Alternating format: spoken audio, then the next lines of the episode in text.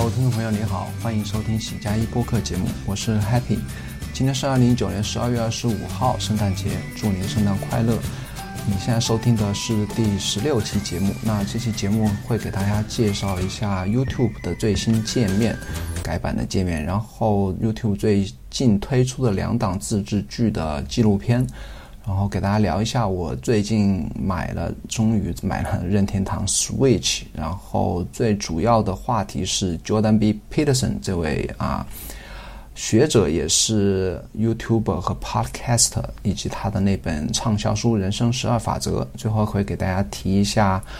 我最近在 B 站发现了一个很厉害的 UP 主，也是同样也是一个女博士，以做。啊，游戏内容为主的一个很厉害的 UP 主。时间是在我上期节目录完后不久，大概啊好几一周之内吧。然后我相信细心的朋友都应该发现了，那个 YouTube 的 Web 版的 YouTube 的那个界面是有很大的一个改动，包括它整个的呈现的内容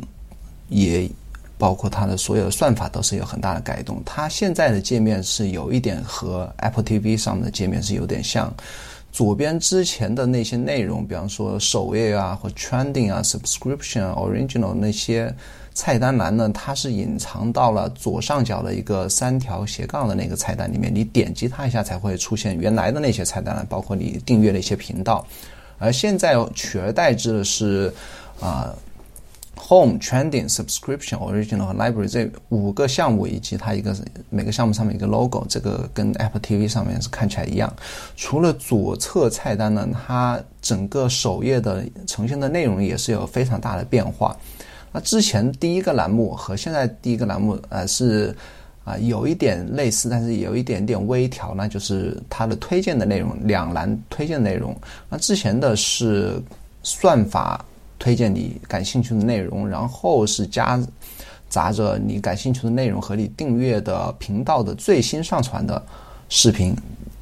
你这些推荐在推荐栏目里面出现的内容呢，不一定是你订阅过的，有可能是你感兴趣的。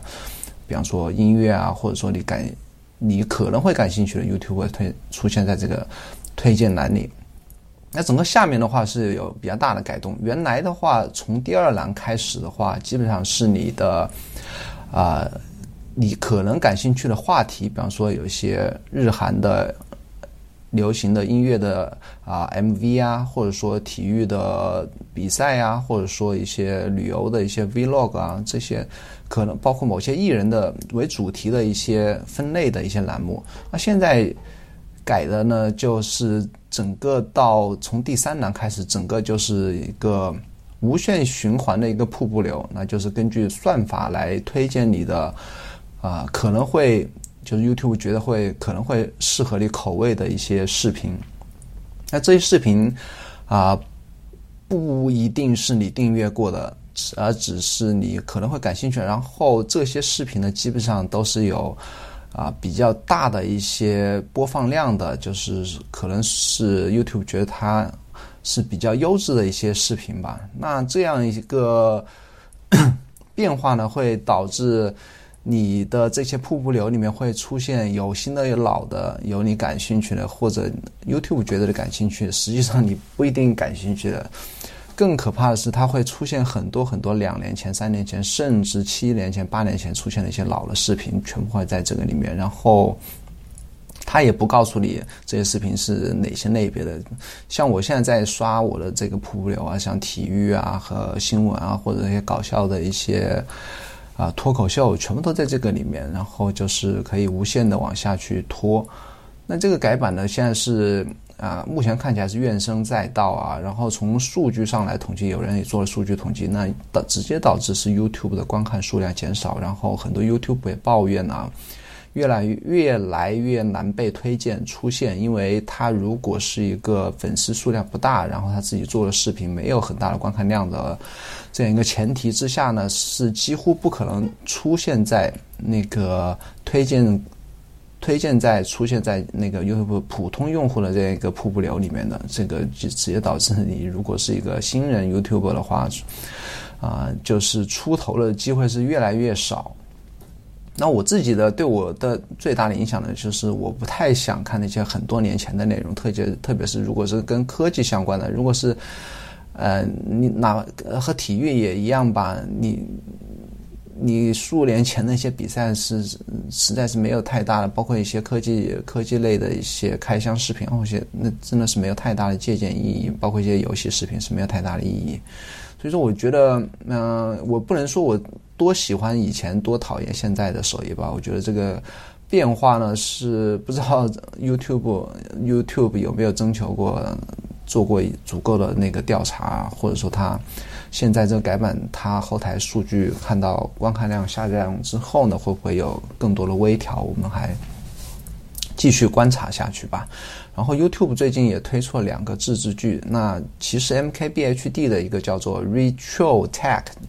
啊，是已经推出好几个月了。它最早的一期应该是我看一下，最早哦，也是这个月初推出来的。它这个叫做 Retro Tech，它其实跟它的标题有点相关，就是说它会讲一些啊过去的。过去十年或者二十年或者更久远的一些数码的一些产品的，啊，也是符合他这个人的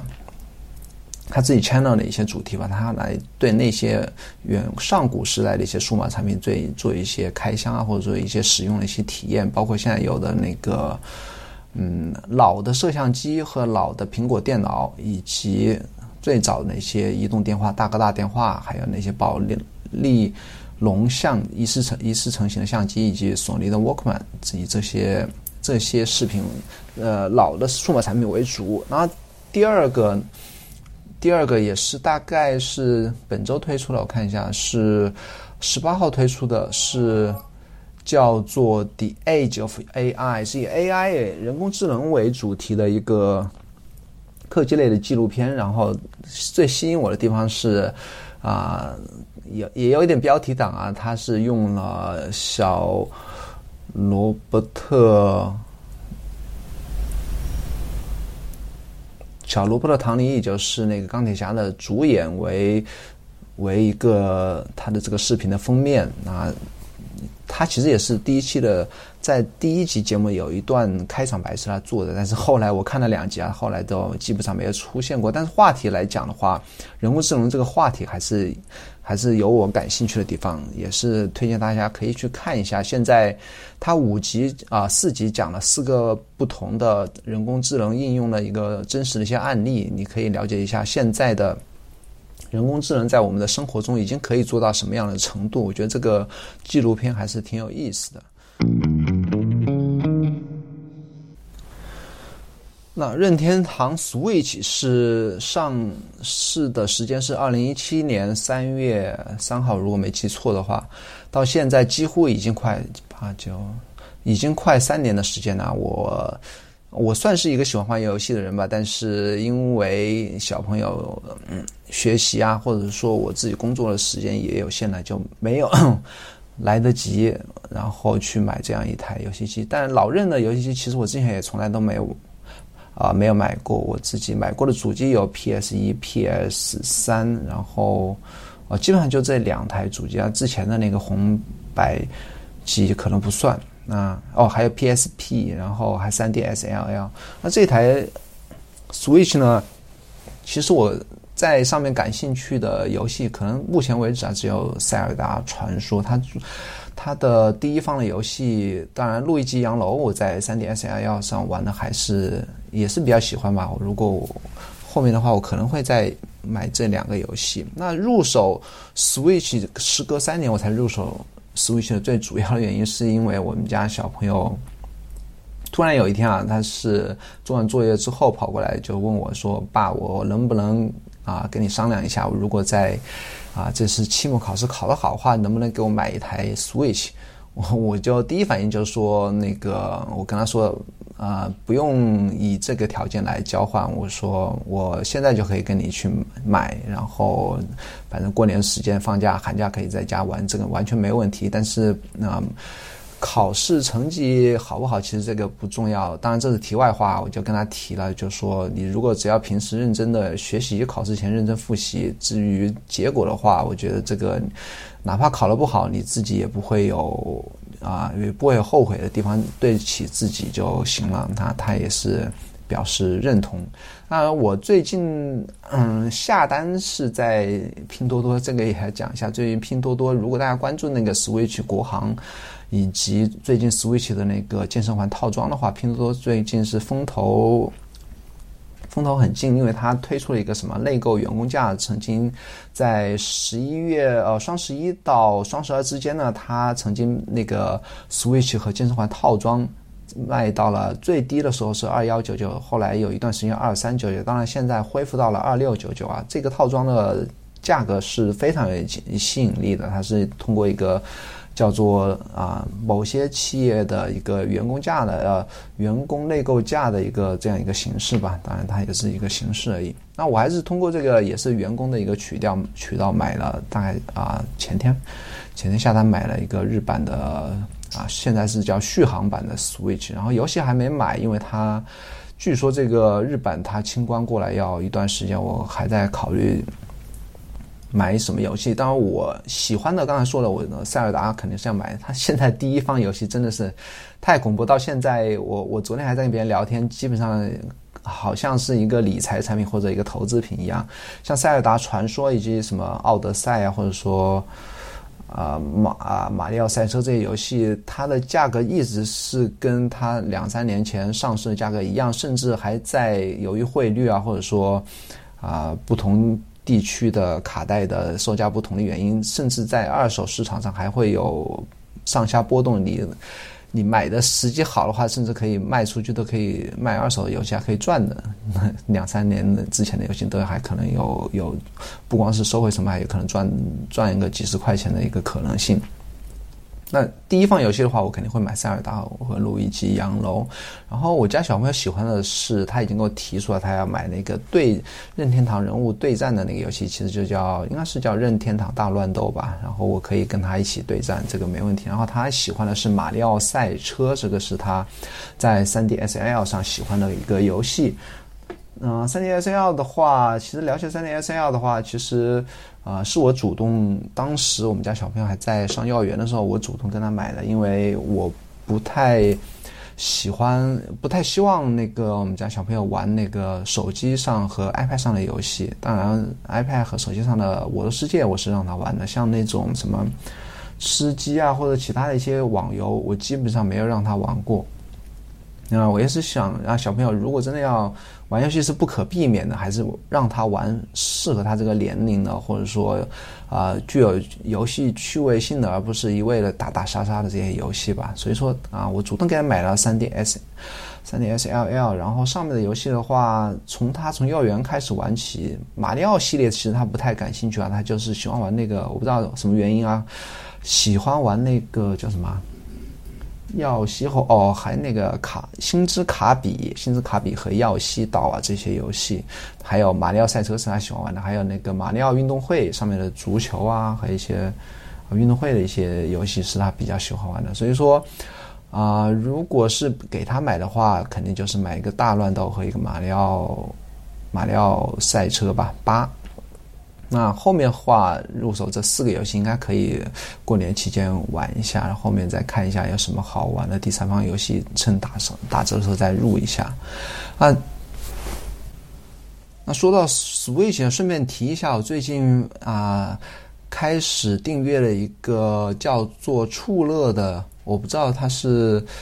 应该不是，应该是一个媒体啊，应该不是一个人做的，它是一个网站。然后我订阅了它的 RSS feed，然后，呃，他会写很多关于以游戏为主题的一些评论啊，没有新闻，它主要是评论和一些话题吧，游戏为为主的的话题。然后我最近啊看到他在十二月十六号发了一篇文章，一个叫陈静的女孩子女编辑发了一篇文章。挺有意思的，然后跟 Switch 相关，我会把那个链接放在 Show Notes 里面。它的这个题目是“教育孩子不是砸坏 Switch 的借口”。它这个文章呢是基于最近日本比较啊火的一个新闻啊，然后这个女编辑做了一个做了一些点评吧。那起因是一篇啊叫做“我砸了三台任天堂 Switch，有图有真相”的一篇博客文章。那文章的作者是一位日本的父亲。那主要的过程来龙去脉呢，是讲他们家小朋友没有遵守他跟他父亲的一些诺言，偷偷的啊把自己的 Switch 偷出来玩，甚至还借了同学的 Switch，偷偷的自己在自己房间里玩 Switch，然后偶然时 偶然就被他父亲发现了。然后就父亲一怒之下呢，怒砸了三台 Switch，然后把这个照片还放在了自己的博客上，还给大网友炫耀，还说我你看我应该还跟大家介绍啊，教育孩子应该如何如何如何。其实这篇文章呢是博客是发在表在一年前，但是最近被网友啊爆料出来，然后把这个博客放到了推特上，然后就。一一时激起千层浪啊！很多人就很抨击这一位啊父亲，就说这样做是不对的，可能小孩子一辈一辈子都不会原谅你，还会给他造成心理阴影。而且在日本这个环境下，如果你砸坏了同学的东西，那同学肯定会孤立你，还甚至会是疏远你，可能还会在学校里遭受校园暴力啊等等这些网友的一些担忧啊，然后也是。啊，像潮水般的一样的那个抨击这位父亲，然后他父亲呢也是受于压力，然后给大家解释，其实他已经赔了这个崭新的游戏机给给给那个他的同学，然后他说他跟他的儿子已经和解，目前看来没有太大的问题。那其实编辑还是说那个真正的有没有造成心理阴影，可能真的要到小朋友长大之后才会才会知道。然后，其实我也是根据这个案例啊，我也讲，有时候，嗯，像我们自己都是过来人，小时候也是玩游戏长大的。然后，只要小朋友在可以接受的范围之内，特别是跟他说好了什么时候可以玩游戏，或者说，呃，放假的时候啊，或者说你平时作业做完了是玩游戏的时候。跟他说好时间，然后比方说半个小时、一个小时到了时间的话，跟他商量好，然后让把他让他把游戏机还给你，或者说 iPad 还给你，不要玩了。基本上商量好，大家做一个君子协定还是没问题的。而且我自己个人是从来不反对我们家小朋友玩游戏，甚至我还会主动的引导他去玩一些游戏啊。比方说我自己经历过的日系游戏，我是比较推崇他去玩日系游戏，而不要玩一些嗯暴力的。国产的或者说是那种吃鸡类的游戏，做一些正确的引导吧。然后玩游戏没有不什么大不了的，你这个你越不让他玩，反而会造成一些那适得其反的一些效果。这也是我自己对我自己玩游戏和对我们家小朋友玩游戏的一些看法。然后这个触乐这边一个网站呢，我也是十分推荐给大家。除了啊，集合网之外，我也发现了一个比较好的、比较优质的文字内容的一个以游戏为主的一个网站，推荐给大家。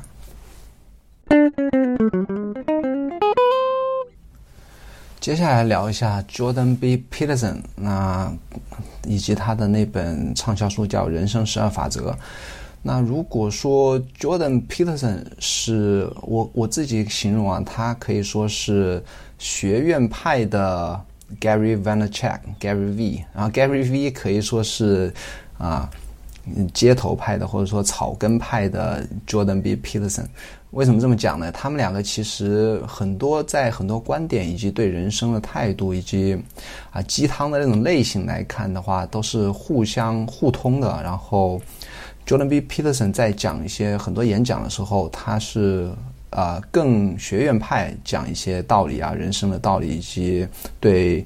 啊事物的一些看法呀，会引经啊据典的一些讲的比较系统，然后比较准确，用词遣词造句会是比较学院派。他讲的一些内容，其实我觉得是在西方来讲的话呢，他是特别应该是特别红的，包括在 YouTube 上，包括我啊。从认识他之后，然后观察一些很多其他的 YouTube 以及一些啊一些在内容创作界的一些红人吧，对他都是啊有基本上都是有赞誉吧。然后也很多人也是把他像当像 Gary V 一样当自己的 mentor。那他是啊目前是加拿大多伦多大学的一个心理学教授，也是一个临床医学家和文化评论家。他主要的学习的啊研究的方向是社会心理和人格心理学，然后他最出名的是他他写的第二本个人第二本书啊，叫《人生十二法则》，据说是还没有上市就已经排到了那个畅销榜的首位，然后一直霸榜好像几十周吧，四十几周吧，然后是让去年发去年发的，还还挺还挺新的这本书，然后这本书在。我当时是听说这本书，然后想去买，然后发现好像，嗯，没有找到那个呃电子版、数码版，因为我现在一直在看 Kindle 嘛，然后就找到了它的英文版，然后还没来得及看，但是在 YouTube 上就发现了有他自己做了一个大概一个多小时的一个时长的一个整整个介绍了他十二法则的一个。演讲的一个视频，然后配有了中文字中文字幕，然后其实嗯，看完那个视频呢，我觉得书已经不用太，也不用再去看了，因为他除了那个他在 YouTube 上有很多很多视频，你可以看到他参啊有很多他曾经参加过的访谈，或者说他甚至他自己也有 Podcast，所以说为什么要在这个节目里介绍他呢？因为他其实。不光是个作家吧，也不光是一个演说家、一个演讲家、一个学者、一个心理医生，他更是一个啊内容创作者。他自己的 YouTube channel 和 Podcast 的更新的频率是非常高，也是一个非常高产的一个内容创作者。嗯，Podcast 我最近也啊，应该是很早也就开始收听他，但我收听他的 Podcast 也是机缘巧合。我发现那个你越关注一类人呢，你就越有机会。来来啊，来获取更多类似的人或者说类似内容的一些机会啊！我我都忘记我怎么那个关注他的 podcast 了的，然后也听了很多，然后 YouTube channel 也是都是好像都是他女儿在打理啊，然后你们可以去 YouTube 上来来关注一下他。那说回到他的那本畅销书的《人生十二法则》，我在听完了那个。他的视频之后呢，一个演讲之后呢，基本上每一条我都非常的认可，特别是他的第一条啊，第一条站直啊，抬头挺胸，保持自信啊，看起来很简单啊，好像好像是是一个是甚至连鸡汤都算不上啊，但是这个这个法则呢，其实我不会我不会跟大家每一条法则都过一遍，我是先讲一下第一条，它其实跟那个我在前一段时间看了一本。书叫做《成功人士的成功人士的七个习惯》的第一条法，第一个习惯其实基本上讲的是一个道理啊，就是你一定要啊对自己要有自信，然后不要以外界的评价来影响你对自己的看法，然后你一定要有表展示自信与活力，抬头挺胸啊，积极的自我暗示来来。来来给自己带来积极的力量吧，然后在在应啊在打破这个世界的等级之前呢，你首先要有啊充满了信心，然后要开始行动，然后基本上就是说由内而外的，你要对自己要有一个啊，首先不要让别人价值你，然后你自己不要价值自己。我觉得这个第一个法则是跟。啊，那本书的成功人士七个习惯的第一个第一个习惯讲的也是有的，我觉得有互通的地方。但是听起来好像是一个鸡汤，但是他是那个 Jordan B. Peterson，他讲第一个法则的时候，他是引用了很多生物学，包括他是从龙虾的一个生物的一个研究的一个。呃，试验啊，或或者很多试验的一些结果来引申到来讲这个法则的，它其实很多生物上的一些数据得以验证了。你如果当你一个人抬头挺胸啊，或者对自己充满自信的时候，整个你周围人的那个啊对你的看法，甚至你自己的内分泌啊，一些很多一些生物上都会有一些改变。但是这个具体的，你可以去看一下他那个视频，讲的是特别的学术，很啊也是很有很多。的呃证据来论证他的这些观点，然后这十二个法则里面，我就不要跟大家一一的讲。其实我还可以贴一篇文章给大家，可以如果不想看书的话，也可以先看一下文章，会有一个大概的一个了解。然后就讲一下他这个法则里面是关于跟啊育儿相关的两条吧，两条也基本上刚才上一个话题讲的 switch 跟。接着讲一下跟育儿相关，因为我现在身份更多的，我对我自己的身份更多的一个认同和投入是还是在父亲的这样一个角色里面，所以说只要提到那个跟小孩相处或者育儿方面的话题，我就特别的感兴趣啊。他有一个话题是叫做啊第五个法则是叫做别让孩子做出令你讨厌他们的事情，好像听起来。啊，他有个括号，别让孩子成为你讨厌的人，好像听起来好像是说，哎，怎么感觉有点跟普通呃大众的观点讲的不一样？你怎么一个父母怎么可能会讨厌自己的孩子呢？但实际上他所呃也是引用了一些数据啊，基本上每一个做父母的多多少少都会讨厌自己的孩子，甚至有一些父母做出过对自己的下一代做出很令人发指的一些事情。就像我刚才讲的，Switch 的那个新闻，那个父亲砸掉自己孩子的一些啊，Switch 这个词也是论证了他的这个观点啊。当然，这个他说这个别让孩子做出令你讨厌他们的事的一个最主要的原因呢，就是说，如果你的孩子做出很多令你讨厌他的呃令你讨厌他们的事情，而你不去阻止、不去教育、不去劝导他们的话。他在家里会这样，然后他在当他在社会上、在世界上与其他人相处的时候，他必须他就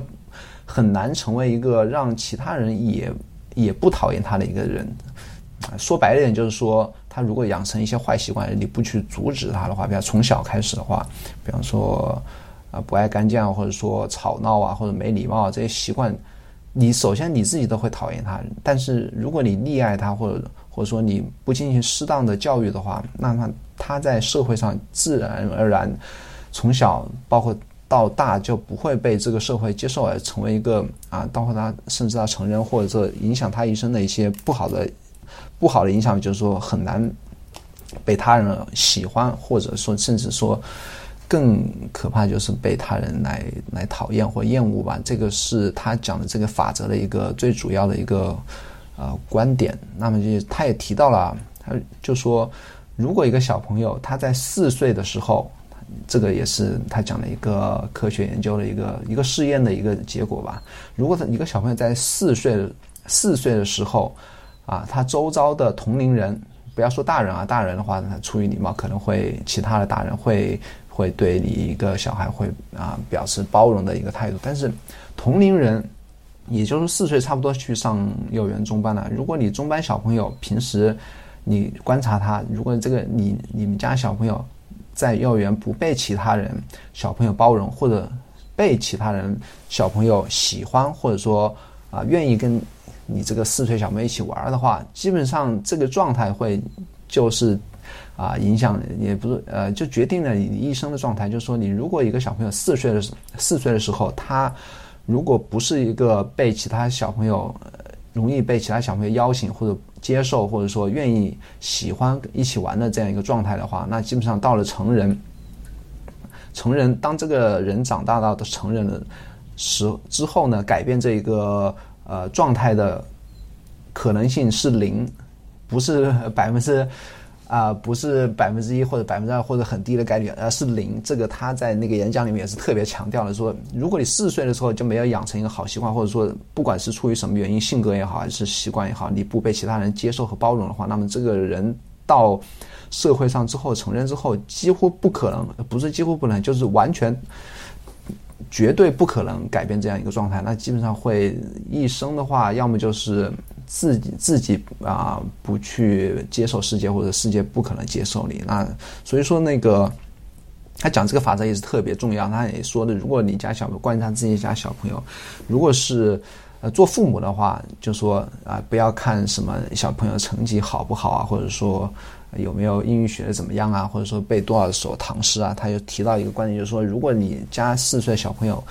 你观察他。同龄人、同学很愿意跟他一起玩，很喜欢跟他一起玩，能够跟大家玩到一起去，那么就是说，你这是做父母最大的一个成功。这也是他的一个作为他一个专家或者一个心理学教授呃心理学专家来来观察到的一那个也也是一个一一个观点吧。他后面还有一个法则也是跟小朋友相关的，就是说第十一条法则就是说，当孩子们玩滑板的时候，不要打扰他们。这个其实讲的什么意思呢？就是说，当你家小朋友去玩一些看起来是比较有危险或者比较有风险的一些体育活动也好，是兴趣爱好也好的时候呢，就不要去阻止他们。他也提到是人生就是一场冒险之旅，没有谁可以一帆风顺。人生人就是在不断跌倒和站起中成为强者，哪怕那些危啊那些害怕危险而裹足不前的人将停留在原地，无法成长，而且变得呃懦弱。所以说，不要过度的保护你的孩子，限制他的成长。这一点，我相信很多很难啊。作为我父母，我我自己是我是很难啊做到。有时候。啊，别说玩那些危险的游戏了，有时候可能啊，在看着小朋友在外面去玩沙啊那些很脏的时候，或者说玩地上的一些东西的时候，我都会阻止他，生怕他把那些脏东西吃到肚子里面去了，或者说玩沙的时候弄到眼沙弄到眼睛里面去了。这个我我觉得这一点我是做的不太好的。那讲到这里，就让我想起来那个亚马逊的老板那个贝索斯，我忘记是谁呀。也是在一个播客里面聊到吧，他们他他哦，就是有一段时间他老他去偷情，然后他老婆要跟他要跟他离婚，后已后来已经离了吧，然后老婆也就是特别强悍的一个女性啊，然后也是从他那边拿了很多钱作为一个离婚的赔偿，然后就聊到这件事时候，嗯，那个那主持人就提到了他老婆呃曾经他们两个发生了一件有意思的事情，就是说他们两个有一天在家里啊看到。小孩啊，他们的儿子在玩那把那个水果刀，因为这个时候呢，贝索斯他其实他贝索斯已经是非常一个一个强悍的人，他就会说啊，叫他儿子说，哎，不要玩水果刀，那个很危险。然后他老婆当时就阻止了贝索斯，然后说，那也说了一句话，然后这句话，那这件事情也被很多新闻媒体也曾经引用过，他就说啊，就说让他去玩，让让就阻止那个贝索斯啊，就说你要让。我要让我的儿子去玩刀，就说我宁愿要一个断手的 儿子，一个断手的男子汉，也不要一个呃懦弱的那个懦弱的男男孩子。我现啊，所以说那个他 Jordan B Peterson 他讲的一些法则，我觉得还是特别感同身受。然后特别推荐大家去，如果不想看书的话，就看一下他那个视频，是特别啊是。我相信是会对自己也会有一些多多少少会有一些收获。然后 Jordan 的啊播客也推荐大家可以订阅收听一下。然后我收听他播客，他有时候平时一般是他自己讲啊讲，或者说他一些访谈里面节选他自己的一些视频的一些音频在里面。然后他有一期播客。是采访那个 Joe Rogan，他其实他自己也上过 Joe Rogan 的那个播客节目，他自他自己也录了一期啊，来采访 Joe Rogan。然后 Joe Rogan 在那个期播客里面跟那个 Jordan 聊了两个小时，两个小时小时，他基本上把就是聊的特别的深入啊，讲自己从小的一些经历啊，在哪些城市待过，然后怎么从一个弱不禁风的小子，然后然后从一个无业游民，然后变成一个。啊，搏击运动员是 SFC 的运那个拳击手，然后是又怎么做到那个，怎么进入那个 stand up comedy 那个脱口秀的一个行业，然后怎么成为一个脱口秀演员的，然后讲了很多，然后是讲了动情之处啊，Joe Rogan 在那个节目也讲了，哭了起来。嗯，我不知道是不是因为 Jordan 跟他比较熟，然后他 Jordan 特别出于他的啊心理学或者说那个。精神科医师的这样一个心理学的叫什么？心理学心理学的医生的这样一个角色，特别会聊啊，就把那个 Joe Rogan 聊哭了。如果说想知道 Joe Rogan 他他的那个生平的话，我觉得听一下这期节目是特别特别的可以有收获。然后 Joe Rogan 在这一期节目里面呢，也也也聊了他，我觉得开场他聊了那个讲他他讲笑话的三个层次，我觉得也挺。挺有意思啊，就是说，第一个层次层次就是说啊，说说那个观众可能会觉得好笑的，就是以观众好笑为出发点来讲笑话，就是说讲观众会笑的笑话。第二个第二个层次的那个脱口秀演员是讲自己觉得讲好笑的笑话，就是不在乎别人的看法，是啊。呃，用从自己的角度来出发来讲笑话。第三个层次呢，就是说讲故事而不讲笑话，但是整个故事呢又是一场脱口秀，就是说我通过讲讲笑话来传达一个观点，然后传达一个。把自己的一些某些看法或者某种思想传达给观众，这是讲笑话的三个层次。然后他作为一个脱口秀演员，演员呢，后来也去看了很多旧的一些 stand up 的一些表演。就我我不是太喜欢他这种风格，因为他的声音在播客里是很有磁性。然后当他表演那个脱口秀的时候，他激动的时候，或者说。啊，表演的很投入的时候，他那个声音是有点高亢，有点我觉得太高了，我不太喜欢的。而且他表演的时候是有点亢奋，我不太喜欢这种比较比较嗯肢体语言或者说声音的啊起伏比较大的这种脱口秀演员，可能不是我的不是我的喜欢的类型。但是他的播客节目，我还是很很喜欢去很喜欢来听的。最后聊一下，我在 B 站很少去看一些自制的视频，然后基本上基本上好像基本上没看过，然后看了也看过一些啊打打篮球的一些一些一些啊有个叫 Coach Few 的一个香港的篮球教练，我看过一些他的视频，其他视频啊看的基本上没有看过，然后嗯。最近是 Steam 有一个冬季促销打折，然后买了一些游戏，买了那个《极乐迪斯科》这个游戏，有机会我做个视频来聊一下。然后买了一个缺氧，缺氧就是 Clay 这家公司，就是做那个饥荒的公司，做了一个啊一个类似饥荒的一个生存，然后一个生生存类游戏吧，也是呃口碑特别好，然后。然后也特别在 Steam 上特别流行的一个游戏，然后饥荒也是难度上手也比较比较难的一个游戏。然后饥荒玩了一会儿呢，就发现 啊，如果不看攻略的话，好像很难很难能够通过自己的摸索能够能够生存的比较好。所以说我就在 B 站搜了一下饥荒的视频，然后搜视频的时候发现一个有一个叫小米米莎的一个这个 ID 的一个。UP 主呢，他做了一十几期期那个缺氧的视频，然后讲的我看了前面几期，他讲的是特别有逻辑，然后他自己也说的，在游戏那个视频里教程里面也提到自己是一个女博士，然后呃讲的，我相信他也是没有对着稿子念，然后边玩边讲的是嗯讲的特别好，然后对游戏的理解也是特别深，然后。我听了一下，包括其他的那些，我看弹幕啊，其他人也都是听了之后觉得，嗯，那个游戏解说是做的很好。然后我就观察了一下这个 UP 主啊，他大概是也是从今年八月份才开始做视频。哦，说错了，从四月二十四号开始做视频，然后到今天为止已已经上传了两百零二个视频，啊。然后可怕的是，他的视频的时长都是很长很长，然后基本上四五十分钟。然后有的教程的话，一个教程十几集下来可能有三四百分钟。然后最近一次。最近一个教程是他发了一个逆转裁判的一个实况，这个不算教程啊，也算流程吧，流程的一个视频。那倒数第二个攻略是艺兴工厂的一个一个，这也算是教学啊，一个攻略是九百九十三分钟。天哪！最可怕的是他二十号是上个礼拜，上个礼拜几？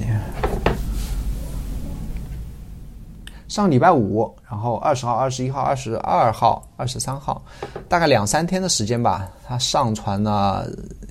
二十四个小时的时长的视频，其中还包括了十十七个小时的 教程。我觉得这个简直不可思议啊！然后我其实也加入了他的粉丝群，我就在群里表示感慨，我说：“我说那个小米米莎这个。”女博士怎么可能做到二十四小时内上传的二十四个小时视频，还有其中还十几个小时的十几个小时攻略？那其他的粉丝因为比较了解，他说：“哎，有些是之前做好了才上传的。”但是我觉得这个也是挺可怕的。然后其他也就说他浑身浑身是肝啊，说他很很很能干，别人一个人可能一个肝可以干一晚上，他是很多个肝可以一直一直的干下去。这个也是说，呃，超高产的一个。这不光是高产，而且是整个精力啊，包括你的能力。如果是光玩，然后做光玩游戏、录视频的话，就觉得一般人哪怕不吃不喝，还是可以做到这么高产。但是他做的不光是游戏实况的录播，而且是很多是呃攻略，而且那个攻略还不是一般的游戏攻略，而是那种特别复杂的、特别涉及到那种类似饥荒或者缺氧，还有一些呃这种呃很难的那种很。叫什么很核心向的一些游戏的一些一些攻略视频，这个我觉得简直不可想象。这个也是让我想到了刚才聊到的那个 Joe Jordan B Peterson，他有一个视频，他讲的百分叫做百分之一的理论啊，就是说世界上有百分之一的人他是真的是非常优秀，然后你其他人啊百分之九十九的人就不要妄想成为那百分之一的人。那个百分之一的人包括哪些人呢？就是说类似于。这个小米这个女博士啊，就说，啊，首先她肯定很聪明，然后她也不光聪明，然后她也是特别投入，然后可以在很长的时间内保持对某一件事情很极高的一个专注力。这个再加上她的那个很清晰的头脑，很聪聪明的头脑的话，这个就是成为，这就是 Jordan 说的百分之一的理论。他也是举例啊，就是说。呃，在他当时是在一个大学的一个讲座，就是在座的各位不要妄想能够成为那些大公司的 CEO。他说，像苹果的 CEO 库克一醒来，他是他他肯定是百分之一啊。他他说他一醒来就有两三百个官司产产生，比方说跟三星啊或者跟哪些公司竞争对手一些高通的一些两三百个官司在自己身上，然后接下来几个月的行程可能都排满了，然后一个礼拜内之内可能呃横跨地球的几大洲要飞来飞去，然后。从早开会一直要开到晚上，然后各个部门的各种事情，嗯，就说包括跟政府打交道，还一堆的紧急的 case，你还要准备一些各种发布会，做各种决策。他说，这种百分之一人的那个生存状态，几乎是你不可想象的，或者说你让你做，你都不不可能去做到的。就百分之九十九的人是做不到那种百分之一人的那种高节奏、高节奏、高强度的一个。一个工作或者生活的，他同时也在他他也在那个百分之一理论里面也提到了，他有一些，接下来是他的观点，啊不是我的观点啊，可能有点政治不正确。他就说，女性呢，他们对下面的女学生说，他说女性的话，在你呃三四十岁的时候，你不要成天就妄想去做一个很很。呃，在事业上取得某种虚无缥缈的一些成功吧。他说，当你三四十岁的时候，你还没有结婚，还没有小孩，没有下一代的时候，你难道成天就是拥抱你的工作吗？你每天眼睛一醒来就是工作，工作，工作，然后你整个生活就没有意义了。他也是说，啊，特别是对你女性女性，嗯，他的一些听众啊，就是说不要妄想成为百分之一，然后就说做普通人该做的事情，然后再做在自己啊。在自己那个啊合适的适婚或者适育的一个年龄就应该结婚生子，然后做一个呃有意义的事情。那个这也是我啊聊这个小米女博士这个 UP 主也是想到了想到了他的那个视频，我觉得观点还是我我我不我不敢讲我赞不赞同，我觉得还是挺有道理的啊。那今天的播客就录到这边。我也是因为今天下午我放假半天才能够抽一点时间来录。然后平时最近两三个礼拜忙得不可开交。然后呃，我决心还是要不管怎怎么样，也要把这个博客还是按周更能够继续下去。我现今天这期博客我是拿啊那个麦克风在 iPad 上录的，也不要。把自己设备摆出来，然后后面剪辑啊也挺花时间的。嗯，就说如果这期节目的音质还过得去的话，以后就拿 iOS 设备来录，然后直接在 iPad 或者 i 那个 iPhone 上剪辑，然后能够快一点，然后也保持这个节奏要要快一点，然后更新的频率要跟上来。然后跟大家提一下，就是说我这个播客之前一直是在。啊，Anchor 这个免费的一个播客的平台上，能够来 host 的我的播客，然后它是分发到啊苹果啊，或者说 Spotify 等等一些，把 Pocket Cast 啊或者 Castro 和那个 Overcast 都有，它是它来分发的。然后，但是它因为它的服务器在国外，然后可能啊，如果从这些主要的平台或者说播客客户端来下载我的播客的话，可能需要一个。呃，一些一些那个能够连到国外服务器的这样一些一些呃动作吧，然后可能就影响到请有些呃有些没这种服务的听众来收听我的节目，所以说我还是想办法，最近也是上个礼拜吧，在通过喜马拉雅能够。把播客也上架了国区，就是中国区的播客，苹果的播客市场。然后，那以后可以直接在中国区的 Podcast 这个应用或者播客应用，就苹果自带这些播客应用，能够搜到，应该是可以搜到两个我的播客啊。那其中一个是不需要不需要连到国外服务器就可以下载，就是直接可以在国内，呃，直接就可以下载的听到我的播客节目。那也跟大家提一下，如果。有这个之前有这这个困扰的话，还是你可以以后就可以直接下载我的节目。那最后也请大家把我的节目推荐给你周围喜欢听播客的朋友们，然后。啊，如果不管在国区，或者说啊美国区，嗯或者其他国家地区，你如果在 Apple 的播客和 Podcast 这个应用上来听我的节目的话，帮忙啊点一个五星，然后帮我写一点好评，所以让我的节目能够有机会给更更多人听到。哦，那今天的节目就录到这里，然后咱们下期节目再见，拜拜。